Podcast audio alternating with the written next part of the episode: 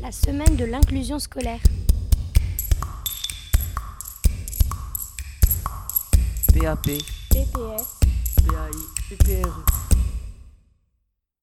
Bonjour, nous sommes à la Radio Lyoté dans l'émission spéciale consacrée à la semaine de l'inclusion et nous avons le plaisir de rencontrer Gustave AVS d'un élève de 5e du lycée Lyoté. Gustave, bonjour. Bonjour. Et tout d'abord, accepteriez-vous de répondre à nos questions? Bien sûr. Tout d'abord, que signifie le signe AVS et en quoi consiste ce métier? Alors, AVS, ça veut dire assistante de vie scolaire. Maintenant, on dit ASESH, c'est assistant scolaire pour élèves en situation de handicap. Ça consiste à accompagner un élève qui a des difficultés en classe pour qu'il puisse suivre une scolarité normale. Pourquoi avez-vous choisi ce métier? Alors, j'ai choisi ce métier un peu par hasard. Je cherchais un métier et par hasard, je connaissais quelqu'un qui avait besoin d'un AVS et du coup, je suis devenu AVS. Est-ce le métier de vos rêves? Ce n'est pas le métier de mes rêves, mais c'est un métier très intéressant.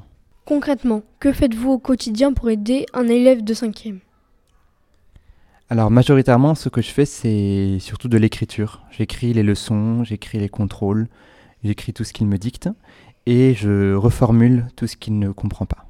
Quel effet cela fait-il de retourner à l'école et de suivre? Alors c'est assez drôle car on assiste aux cours sans être ni élève ni professeur, donc on voit tout d'un regard un peu externe. Y a-t-il des tensions entre vous quelquefois?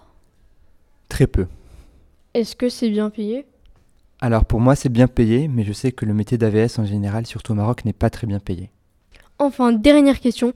Avant, il n'y avait pas d'AVS pour aider les enfants qui en avaient besoin, mais les enfants de ce type étaient tous regroupés dans des classes spéciales. Pensez-vous que le système soit meilleur maintenant ou moins bien pour aider les enfants à profil particulier? Alors je pense que c'est bien meilleur maintenant, que ça permet aux élèves euh, qui ont un AVS de suivre une scolarité la plus normale possible, et ça les évite d'être tous dans une même classe et d'être stigmatisés. Je pense que ça les aide beaucoup. Gustave, merci beaucoup d'avoir accepté de répondre à nos questions pour cette émission spéciale consacrée à l'inclusion scolaire et à bientôt sur Radio Lyoté. PAP, PPS. PAI, PPRE. La semaine de l'inclusion scolaire.